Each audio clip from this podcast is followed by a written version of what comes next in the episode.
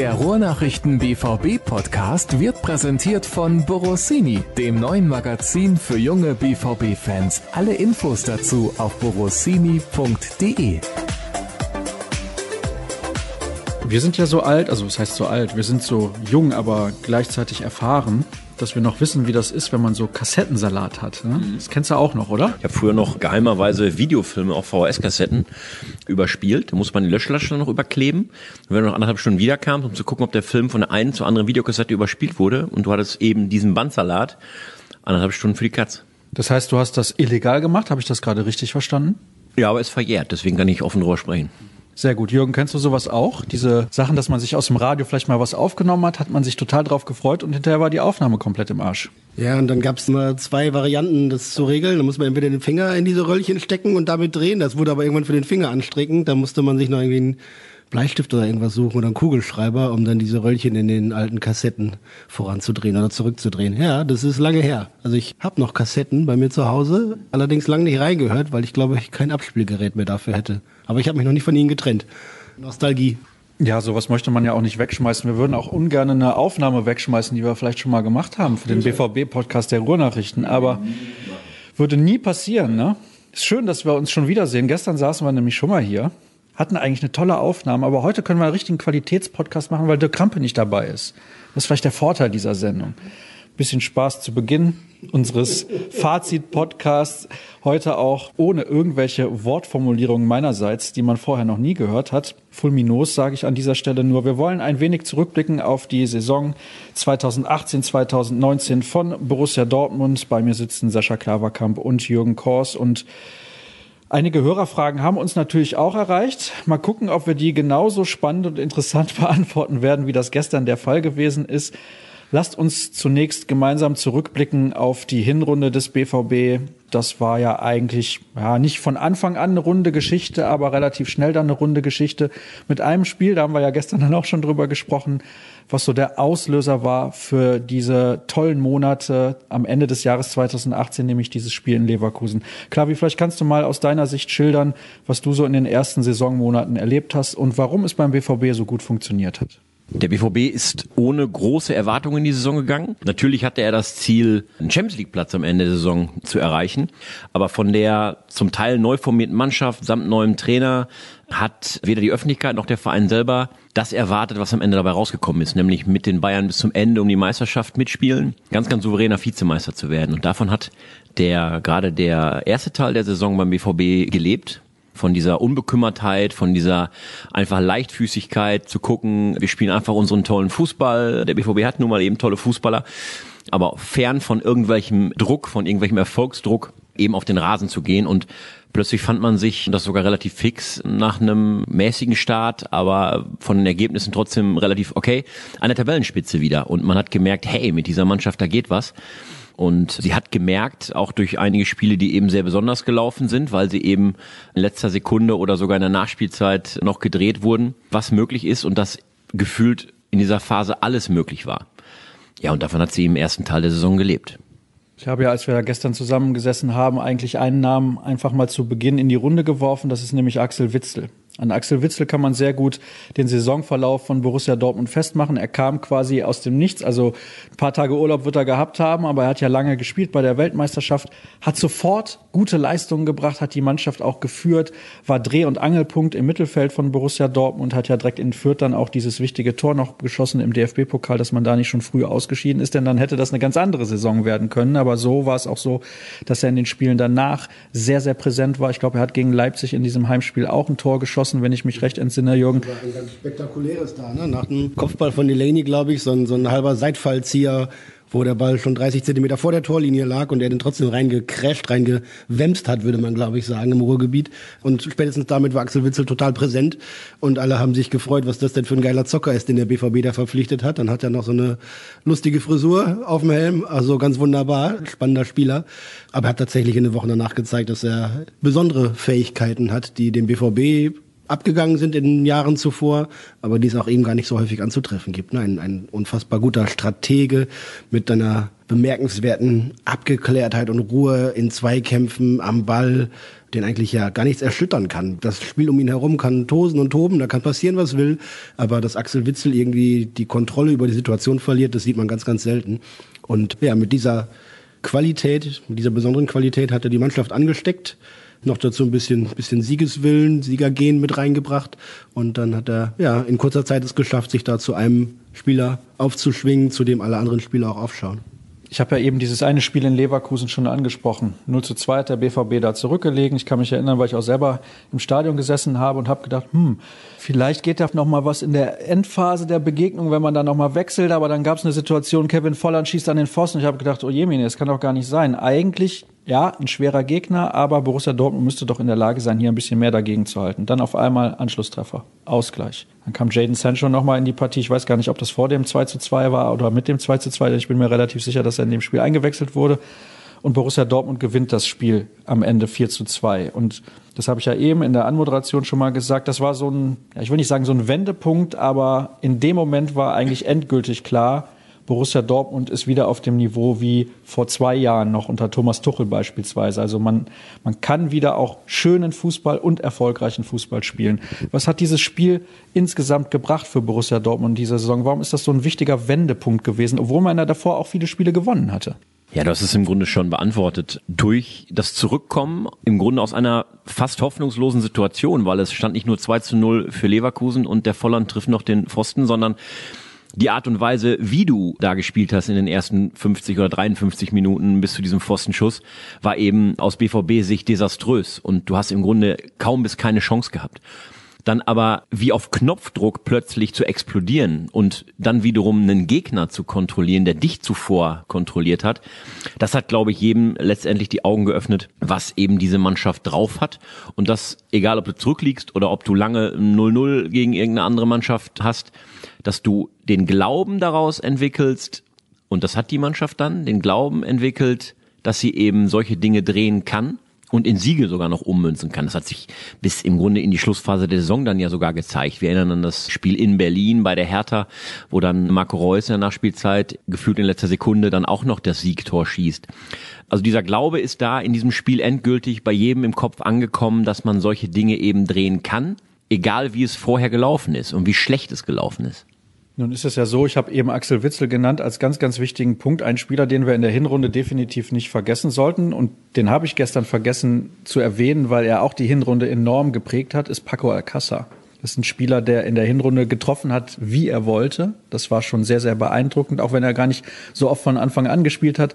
Sehr oft ist er nur eingewechselt worden, aber es gab dieses Freistoßtor beispielsweise gegen den FC Augsburg, wo er das Spiel alleine dreht sozusagen und viele, viele weitere Treffer, die ich gar nicht mehr alle im Kopf habe, aber er war so neben Axel Witzel eigentlich die Figur der ersten Monate. Ja, genau. Auch bei diesem Spiel über den Leverkusen wurde er nur eingewechselt, ne? Macht zwei Tore und der andere Sancho auch eingewechselt, macht auch noch ein Tor und eine großartige Co-Produktion damals noch mit Marco Reus. Ja, und Alcázar, das war ja kaum zu fassen. Wir bekommen ja regelmäßig auch die Statistiken und, und Besonderheiten aufgelistet, was so die Spieler und die Partien hergegeben haben. Und Woche für Woche tauchte ein neuer Rekord auf von Paco Alcázar. Irgendwie in noch rekordigerer Rekordzeit noch einen größeren Rekord aufgestellt, in noch weniger Zeit mehr Tore geschossen. Unfassbar. Bundesliga Allzeit Hochrekorde die er da gemacht hat. Am Ende waren es um die gut 60 Minuten, glaube ich, nur pro Tor, die er gebraucht hat, bei 18 insgesamt, glaube ich, am Ende der Saison. Ja, eine unfassbar gute Quote, die so ein Phänomen war quasi, weil er den deutschen Fußball gar nicht kannte, Borussia Dortmund kaum kannte, in der Mannschaft auch erstmal so langsam ankommen musste, aber jeder hat gesehen, so wenn der irgendwo in Strafraumnähe den Ball bekommt oder wenn es einen Freistoß gibt, dann ist die Wahrscheinlichkeit ganz schön groß, dass der Ball nachher im Netz zappelt. Spannender Typ, auch bis heute, trotz seiner vielen Verletzungen, kleineren Verletzungen, die er in der ganzen Spielzeit hatte, hat er nach einer kleinen Durststrecke Anfang des Jahres 2019 auch zum Ende raus wieder regelmäßig getroffen. Und wenn der es zusammen mit dem BVB, ich glaube, anders wird es nicht funktionieren, es schafft, richtig fit zu werden, sodass er auch belastbarer wird, dass er regelmäßig auch von Anfang an spielen kann. Da bin ich sehr gespannt, wo die Entwicklung bei ihm hingeht. Ist er so ein Phänomen, dass er tatsächlich fast versauert wäre bei Barcelona auf der Bank, obwohl er ein unfassbar begnadeter Torjäger ist? Oder wird sich das irgendwann so ein bisschen relativieren, weil er dann doch diese Quote nicht wird halten können. Da bin ich sehr gespannt, wie das weitergeht mit Paco Alcázar. Aber auf jeden Fall war er ja in aller Munde zu Beginn der Saison. Es gab aber auch negative Aspekte der Hinrunde, auch wenn es sehr, sehr wenige waren. Die konnte man dann am Ende so ein bisschen sehen, dass man eben nicht mehr ganz in der Lage war, immer zu begeistern, wie das zu Beginn der Fall gewesen ist. Also nicht ganz zu Beginn, aber vor allem in dieser mittleren Phase, bis dann irgendwann diese Niederlage kam bei Fortuna Düsseldorf. Die war sehr, sehr ärgerlich und es war auch klar, irgendwann wird es diese erste Niederlage geben. Aber da hat sich schon so ein klein wenig gezeigt, Borussia Dortmund wird ein bisschen müde. Oder habe ich das falsch wahrgenommen? Nö, das haben wir auch so wahrgenommen. Also zum Ende der Hinrunde hat sich schon so ein bisschen gezeigt, dass einige da auch dieser Hinrunde Tribut zollen mussten. Also wir haben auch eben über Axel Witzel gesprochen schon. Der hatte die große Belastung, hatte aber auch keine komplette Vorbereitung und der hat vorher bei aller Liebe in China gespielt, wo dann auch die Anforderung sicherlich an Training und Co mit der Anforderung in der Bundesliga nicht zu vergleichen ist. Das heißt, er hat natürlich noch von Reserven gezehrt, aber irgendwann war die Belastung im Vergleich Bundesliga China so hoch, das hat man dem angemerkt, mal als ein Beispiel dafür, wie die Belastung dann wirklich sichtbar war. Ne? Der hat bei diesem Turnier in Russland ein bisschen länger mitgespielt als die Jungs, die den Adler tragen, denn der war ja bis zum Spiel um Platz drei noch dabei. Genau, und das hat sich dann am Ende der Saison eben auch oder am Ende der Hinrunde dann auch so gezeigt. Und in Düsseldorf hat sich auch gezeigt, was wir dann in der zweiten Saisonhälfte dann ab und an erleben mussten, dass der BVB, wenn er Probleme bekommt von einer Mannschaft, die sich auf den BVB eben gut einstellt, ja, keinen Plan B in der Tasche hat, dem adäquat zu begegnen. Also Düsseldorf hat das clever gemacht und hat im Grunde Anschauungsunterricht für die Teams, die danach kamen, geliefert, wie man dem BVB begegnen kann, wie man ihn vielleicht nicht unbedingt schlägt, aber wie man ihn entweder lange ärgern kann oder, wie wir dann ja auch in Nürnberg zum Beispiel gesehen haben, zumindest einen Punkt abtrotzen kann. Ja, das ist so ein Spiel, an das ich mich sehr, sehr ungern erinnere, wenn der gegnerische Torhüter dann auch noch einen sehr guten Tag erwischt und man kann eigentlich machen, was man will.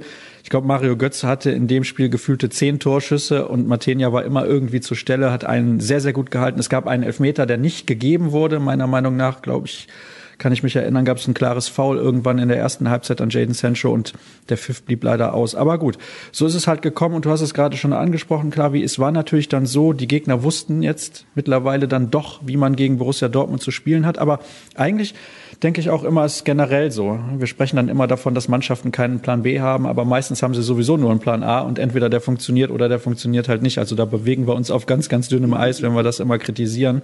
Trotzdem, lass uns sprechen über die Rückrunde, die ganz anders gelaufen ist, als das viele erwartet haben. Denn vorher haben alle gesagt, in diesen ersten Spielen in Leipzig, gut, zu Hause gegen Hannover und dann nochmal bei Eintracht Frankfurt, wenn man da mit sieben oder vielleicht neun Punkten rausgeht, dann sieht's sehr, sehr gut aus, was die deutsche Meisterschaft angeht. Dann sind sie mit sieben Punkten rausgegangen und auf einmal hat's trotzdem nicht mehr geklappt. Warum? Ja, da kamen sicherlich viele Faktoren zusammen. Ich gehörte auch zu denjenigen, die nach dem Spiel in Frankfurt, BVB spielt dort 1 zu 1 in einem wirklich hochintensiven Spiel und konnte sich damit, glaube ich, gut sehen lassen, weil Frankfurt in dieser Phase oder ab dieser Phase ja auch in der Bundesliga fast alles gewonnen hat, was da so kam und international auch. Also es war stark, das Remis in Frankfurt und die Bayern verlieren gleichzeitig in Leverkusen und du denkst, ja, also die ziehen doch nicht diese Rückrunde so durch, wie sie sich das selbst vorgestellt haben und da gehörte ich auch zu denjenigen, die gesagt haben, also wenn sie jetzt nicht Meister werden, wann denn dann? Aber gleichzeitig gab es in dieser oder kamen in der Phase dann anschließend ein paar Verletzungssorgen dazu. Marco Reus fehlte eine Zeit lang, Manuel Akanji fehlte vorher auch schon, aber ab da wurde es irgendwie vielleicht auch erst schmerzlicher vermisst. Das ist sicherlich ein Punkt dazu. Es gab, wie gerade angesprochen, Gegner, die sich ja mit sehr defensiver Taktik gut auf den BVB eingestellt hatten, die es geschafft haben, auf den Außenbahnen keine Durchbrüche durchzulassen, die nicht zu destabilisieren waren, wie es Lucien Favre immer ausdrückt. Und der BVB hat in einigen Partien mit seinem Ballbesitz und Kombinationsspiel nicht genug Druck ausgeübt auf die Gegner, war zu behäbig manchmal, zu langsam und hat da Geduld mit Langsamkeit verwechselt oder mit Einschläfern im Fußball. Das kam hinzu und Führung verschlammt. Ich denke an Hoffenheim, 3-0 bis Viertelstunde vor Schluss. Also Hoffenheim hatte nicht dann erst nach dem 3 zu 0 die entscheidenden Chancen, sondern auch vorher schon welche, aber hat dann drei Tore gemacht in der Schlussphase. Bremen kommt im DFB-Pokal nach zweimaligem Rückstand zurück und gewinnt im Elfmeterschießen in Dortmund. Dann dieses denkwürdige Spiel in Tottenham, wo der BVB eine dreiviertel Stunde lang richtig gut mitmischt und eigentlich die überlegene, dominierende Mannschaft ist und dann anschließend mit dem 0-3 nach Hause fliegen muss und damit auch schon aus der Champions League quasi ausgeschieden war. Da kam eine Menge von, von Negativerlebnissen, von Problemstellungen, auf die der BVB nicht sofort Antworten gefunden hat. Und weil die Antworten ausblieben, blieben die Probleme und die nicht abzustellen. Da haben sich natürlich dann immer wieder noch die Gegner auch Anschauungsmaterial genommen. Genau, BVB ist der eine Teil der Wahrheit und der andere Teil der Wahrheit sind dann die Bayern gewesen weil die natürlich auch eine Rückrunde gespielt haben, die so in dieser Dominanz letztlich auch nicht zu erwarten war. Ich selber habe für uns kommentiert nach der Niederlage der Bayern in Leverkusen, die angekündigte Aufholjacht der Bayern ist eher ein Rohrkrepierer. Ja, das war mein Titel und die Nummer wird nichts mehr und quasi so durch die Blume den BVB schon fast beglückwünscht. Aber dass die Bayern dann so zurückkommen, auch mit den Problemen, die die hatten, mit Trainer, mit unzufriedenen Spielern und mit der Krise da im Herbst und so, das war so auch nicht zu erwarten. Die haben von 17 Spielen irgendwie nur eins verloren, 13 gewonnen und das in so einer Rückrunde, wo auch ein Riesendruck da war durch die verpatzte, für Bayern-Verhältnisse verpatzte Hinrunde. Und da kommen eben zwei Sachen zusammen. Man darf ja nicht vergessen, der BVB hat trotzdem eine richtig starke Rückrunde gespielt, ja, mit 34 Punkten. Und das alleine ist eigentlich ein Spitzenergebnis, nur die Bayern waren eben noch besser in dieser Rückrunde. Und eigentlich ist die BVB-Bilanz, wenn man nur die Rückrunde nimmt, wie gesagt, richtig gut. Nur es war eben auch die Komponente, du hast zwar was liegen lassen, aber der Hauptkonkurrent da oben war eben auch überragend in der Rückrunde. Ich habe das eben schon angesprochen oder war es gestern? Ich weiß es gar nicht mehr. Die Zeit fliegt so vorbei. Aber es gab natürlich auch das Knackpunktspiel gegen Hoffenheim, was Jürgen gerade schon angesprochen hat. Wir hatten das in der Hinrunde im Positiven in Leverkusen und in der Rückrunde im Negativen gegen Hoffenheim. Du führst 3-0, hast zwei weitere Punkte definitiv verschenkt. Verlierst in Augsburg, damals deutlicher Abstiegskandidat, richtig tief in der Krise und die gewinnen auf einmal dann gegen den BVB. In Nürnberg nur unentschieden dann in Bremen 2 zu 0 geführt am Saisonende, gegen Schalke zu Hause geführt. Gut, Derby, das muss man immer vielleicht ein bisschen ausklammern, weil es ein spezielles Spiel ist. Trotzdem, da hat man einfach so viele Punkte liegen lassen. Das ist das, was du gerade angesprochen hast, Klavi, weil das ist dann immer so eine Situation, wo man sich dann hinterher fragt, wäre es nicht so einfach gewesen, deutscher Meister zu werden? Also wir müssen auch darüber sprechen, dass Borussia Dortmund trotz der starken Bayern in der Rückrunde eine Riesenchance hat liegen lassen. Ja, ich glaube, das weiß bei Borussia Dortmund auch jeder also allen voran die Spieler, weil natürlich diese verschenkten, verschlammten, versaubeutelten, vergebenen Punkte bei allem Respekt für die Gegner, die der BVB hatte und bei allergrößtem Respekt für die Serie, die die Bayern hingelegt haben, sich die Brussen auch selber zuzuschreiben hatten. Ne? Du hast Hoffenheim angesprochen und die weiteren Punkte, die man hat liegen lassen, gerade bei den Abstiegskandidaten. Ne? Wir haben die Statistik ausgewertet und gesehen, dass von den 30 möglichen Punkten gegen die fünf Teams am Tabellenende der BVB nur 20 geholt hat, gegen die fünf Mannschaften, die oben neben dem BVB rumwirbelten, aber 27 von 30. Also ist klar, dass da Punkte liegen gelassen wurden, wo sich eine Spitzenmannschaft, wenn sie denn eben zum Titel greifen will, sich das auch eben nicht erlauben darf. Ne? Das ist dann manchmal unangenehm an einem Freitagabend in Augsburg. Aber da hat damals Sportdirektor Michael Zurk für das Spiel und dann auch für andere stellvertretend vielleicht gesagt, es kann nicht sein, dass eine Mannschaft nur mit Willen und Laufbereitschaft uns hier den Schneid abkauft. Denn das müssen wir auch liefern. Fußballerisch sind wir eh besser, aber das, was die aufbieten, das müssen wir auch können. Ne? Und dann sind wir am Endeffekt immer der Sieger, wenn der Gegner uns nichts vormachen kann. Hat aber nicht geklappt. Und dazu kam dann, das brauchen wir gar nicht mehr in der Tiefe jetzt nochmal, glaube ich, alles wieder zu rekapitulieren, diese unfassbare Schwäche bei Standards in der Defensive. Vorne war es ja gut mit den Standards, aber hinten hat es einfach unfassbar viele Gegentore und damit auch Punkte gekostet. Und ein nerviges Thema ist es auch gewesen, auch, auch mannschaftsintern, auch mit, mit dem Trainerteam, weil da nicht immer Einigkeit herrschte, wie man das denn angeht und was die beste Verteidigungsstrategie da ist. Und dementsprechend, weil es dann auch nicht abgestellt wurde, blieb es halt heiß diskutiert. Und der BVB hat sich eben tatsächlich diese Chance, die große, die er hatte, auch ein Stück weit selber verbaut. Das muss man trotzdem immer noch so konstatieren, finde ich schon. Tja, dann ist unser Fazit zunächst mal, unser Zwischenfazit in dieser Ausgabe jetzt super Hinrunde, mehr als ordentliche Rückrunde mit einem überragenden Konkurrenten, der dann nochmal vorbeigezogen ist, ein bisschen was liegen gelassen sehr, sehr ärgerlich, denn man weiß nie, wann diese Chance nochmal wiederkommt. Haben wir auch gestern angesprochen. Können wir jetzt leider nicht senden, aber so ist das eben. Und was wir aber noch besprechen können, sind natürlich sehr, sehr viele Hörerfragen, die gekommen sind. Die befassen sich mit euren Höhepunkten in dieser Saison, mit Taktik und ganz, ganz vielen Themen. Und da wollen wir mal mit der ersten beginnen. Es gab so ein Highlightspiel auch in der Hinrunde, das war das gegen Atletico in der Champions League. 4 zu 0 hat der BVB da gewonnen. Und da stellt sich natürlich die Frage, war das auch für euch das beste Spiel in dieser Saison, was Borussia Dortmund hingelegt hat? Als ganzes Spiel bin ich da auch bei dem Atletico-Spiel. Es gab darüber hinaus natürlich noch einzelne Spiele, wo der BVB über weite Strecken, nicht über die gesamte Partie, aber über weite Strecken einer Partie sogar fand ich noch besser war, weil dieses Atletico-Spiel hat sich ja erst nach hinten heraus als so deutlich auch im Ergebnis dargestellt. Trotzdem war es taktisch und war es von allen Tugenden, die man braucht, um auf so einem Niveau wie Champions League so einem Gegner wie Atletico Madrid zu begegnen, schon am oberen Limit. Ja, Kollege Jürgen Kors hat da bestimmt auch eine Meinung. Oder hast du ein komplett anderes Spiel dir ausgesucht als das, was Klavi jetzt im Kopf hatte? Nee, ganz und gar nicht. Da kann man sicherlich drüber reden, weil es auch in den verschiedenen Facetten annähernd perfekt war. Schließt vier Tore gegen einen Gegner, der sonst irgendwie weniger als eins im Schnitt kassiert. Das ist schon mal herausragend. Und dann kassierst du auch noch keins gegen eine Mannschaft, die in der Offensive Leute wie Griezmann und Costa hat. Auch das ist eine Meisterleistung eigentlich. Und der BVB hat sich da wehrhaft erwiesen. Taktisch war es auf Top-Niveau von Beginn an, dann auch kämpferisch auf richtig großem Niveau. Und im Endeffekt hat sich Borussia Dortmund durchgesetzt. Und das war einer der Augenöffner, auch in der Hinrunde und für die gesamte Saison eigentlich, was mit dieser Mannschaft möglich war. Das 3 zu 2 gegen die Bayern war noch so ein Spiel, wo du gesehen hast, okay, das ist jetzt ein Gegner aus der allerhöchsten Kategorie und wir können da nicht nur mithalten, wir können ihn sogar bezwingen. Und das hat durchaus Eindruck gemacht. Die nächsten Fragen werde ich jetzt nach und nach mal vorlesen. Da gibt es nämlich eine, wo sich dann der eine Hörer zum nächsten äußert. Vielleicht erinnert ihr euch noch von gestern die Frage, wäre nicht noch mehr drin gewesen, wenn man statt Delaney öfters einen spielerisch besseren Spieler gebracht hätte? Es war gerade in der Hinrunde krass zu sehen, Delaney raus, Dahut, Alcázar oder Götze rein und wir haben richtig aufgedreht. Gegen kleine Teams ist ein reiner Abräumer unnötig und dann kommt eben die Antwort des anderen Hörers, der sagt, Quatsch, es gab nur ein einziges Spiel, in dem Dahut aufgedreht hat. Das kannst du gar nicht so oft gesehen haben und Sancho und Alcázar sind nicht für Delaney reingekommen. Das 4-1, 4-1 kam erst gegen Tottenham im Rückspiel auf. Das lag natürlich auch an dem 0 zu 3 im Hinspiel, dass man da offensiver agieren musste von Anfang an. Delaney hat übrigens neun Scorerpunkte gesammelt mit drei Toren und sechs Vorlagen. Damit liegt er als fünftbester Scorer direkt hinter Mario Götze. Man kann also nicht behaupten, dass er spielerisch keinen Wert hätte. Sehe ich übrigens genauso. Und Thomas Delaney war durchaus ein wichtiger Spieler und ein wichtiger Faktor für Borussia Dortmund in dieser Saison. Darf man nicht unterschätzen. Auf keinen Fall. Wir greifen mal einen Wert raus und das sind 41 Fouls.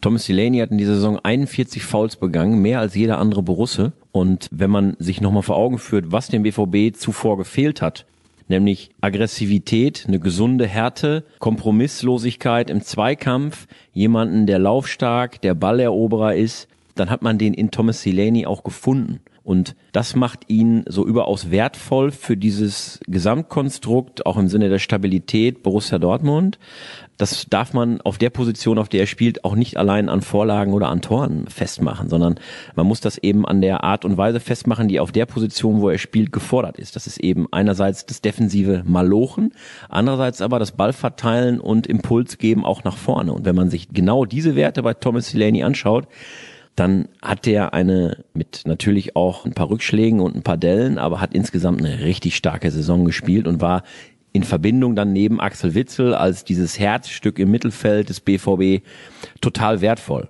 Ich bin aber bei einer Geschichte nah beim ersten Hörer, dass es durchaus Spiele gegeben hat, wo es Gegner gab, von denen, sage ich mal, in puncto Ballerobern, Gegenangriffe stoppen, nicht so viel zu erwarten war.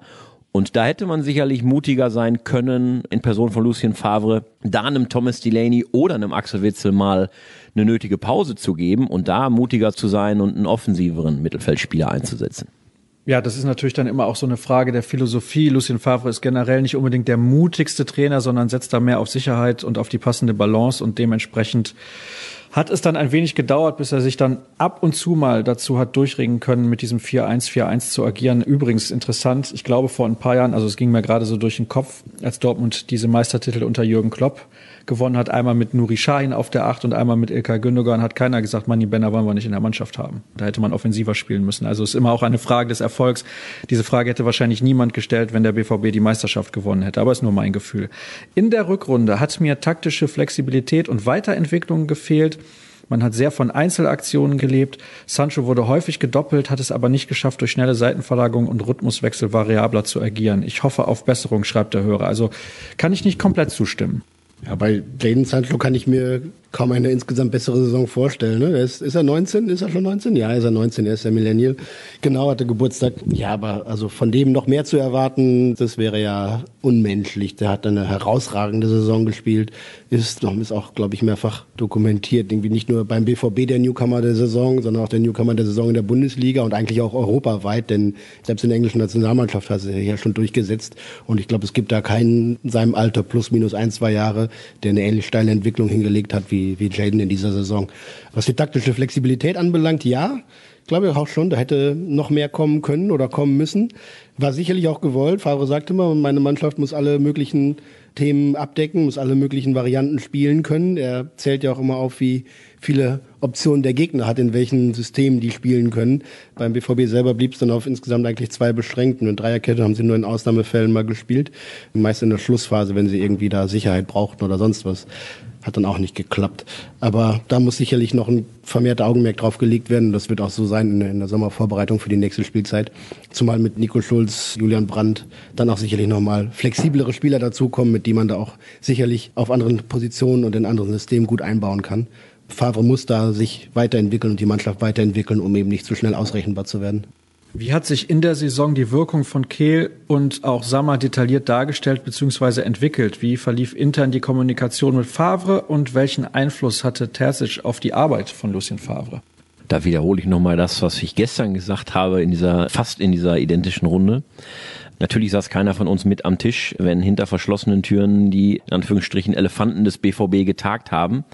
Aber Sammers Rolle dürfte uns allen relativ klar sein, nämlich der BVB hat ihn als externen Berater dazugeholt, damit auch jemand eben mit dem Blick von außen, ohne dass er ein Blatt vor den Mund nehmen muss, weil er vielleicht intern irgendwas zu verlieren hat oder selber in der Kritik steht, dadurch, dass er irgendwas sagt, hat er den Finger in Wunden gelegt und hat klar angesprochen, was der BVB verändern muss, um erfolgreicher zu sein, als er es zuletzt war. Von daher hat Sammer da, sag ich mal so, die, die Augenöffner-Funktion übernommen und die, wie wir alle in dieser Saison gesehen haben, Vizemeister und zwar nicht irgendwie, sondern fast Meister, um es mal so zu sagen, begeisternden Fußball zu großen Teilen. Für mich ist auch das Verhältnis zwischen Fans und Mannschaft in dieser Saison wieder enger zusammengewachsen, als es in der Vorsaison dann zu Ende ging mit einer sportlich doch sehr mäßigen Vorstellung. Und von daher hat das alles gewirkt. Und einen Sebastian Kehl, den man ja geholt hat, um mit dessen Erfahrung oder dank dessen Erfahrung und dessen auch, sage ich mal, Typus des tugendhaften Profifußballers im Sinne von Disziplin, aber nicht im Sinne von diktatorischer Disziplin, sondern von mannschaftlicher Disziplin und dessen Erfahrung einfach für oder mit dem BVB zu arbeiten, das war schon sehr wertvoll für die, für die Mannschaft und auch, glaube ich, in der Wahrnehmung nach außen hat sich da was getan. Also wenn man an Dinge denkt, die die Herren Aubameyang oder Dembele vorher mal veranstaltet haben, trotz aller Gebote oder Verbote, dann sind das zwei ganz wichtige Personalia, die dem BVB gut getan haben.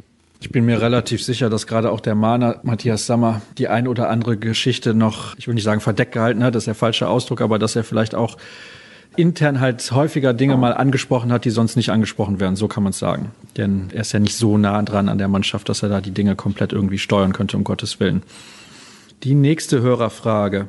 Hat man zu spät das Ziel Meisterschaft ausgegeben oder wäre das nicht sinnvoll gewesen, weil man vor der Saison dieses Ziel bei weitem nicht hatte und der Kader mitten im Umbruch war?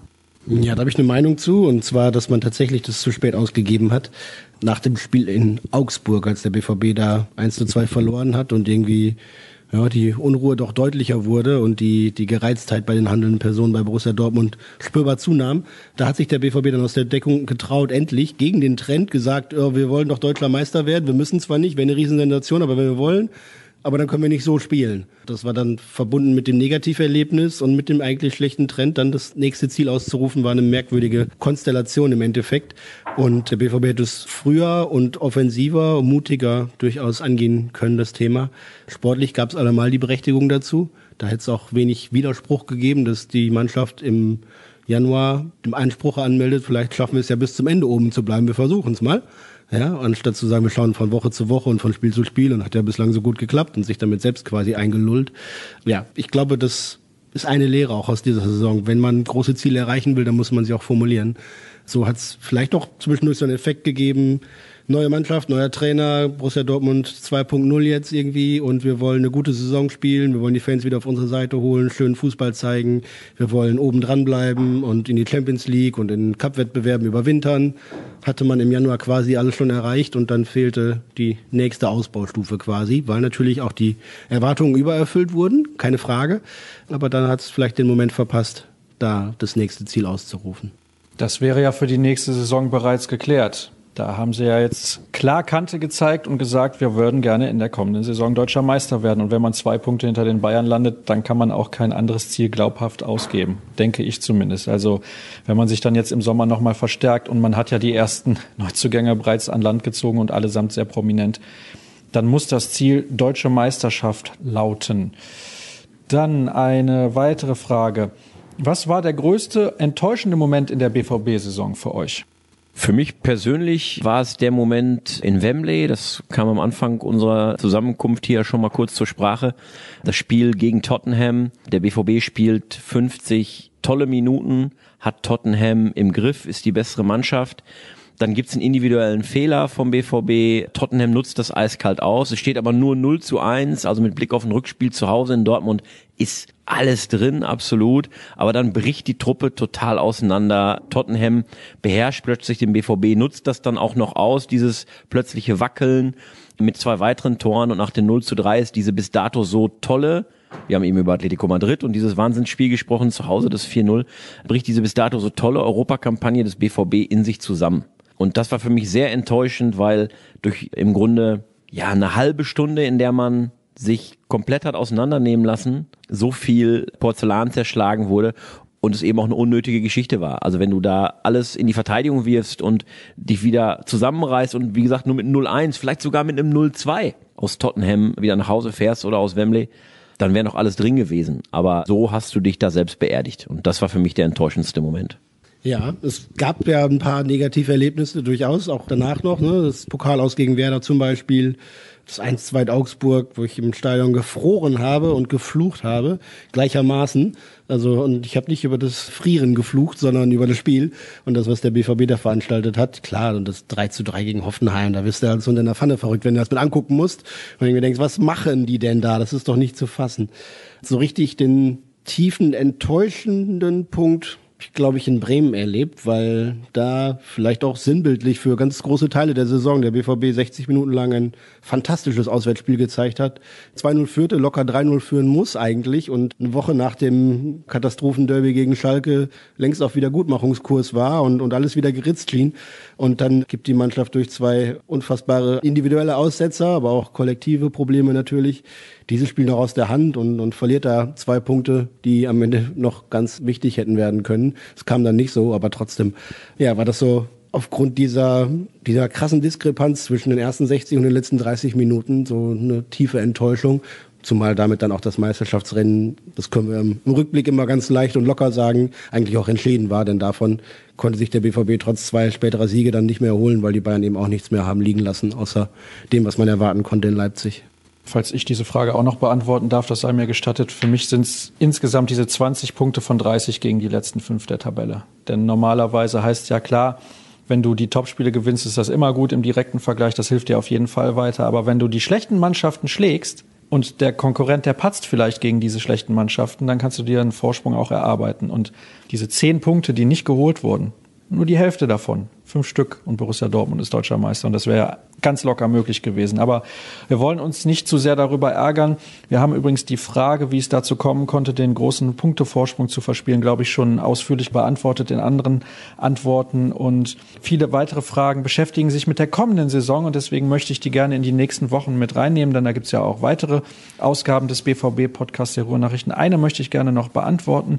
Welcher Brand-Fanboy hat die Korken lauter knallen lassen nach dessen Transfer Sascha Staat oder Dirk Krampe? Jetzt sitzt Dirk Krampe heute nicht mit uns in der Runde. Runde, aber der größte Fanboy ist ja eigentlich Jürgen Kors. Wird er vielleicht zu dem größten Fanboy von Julian Brandt?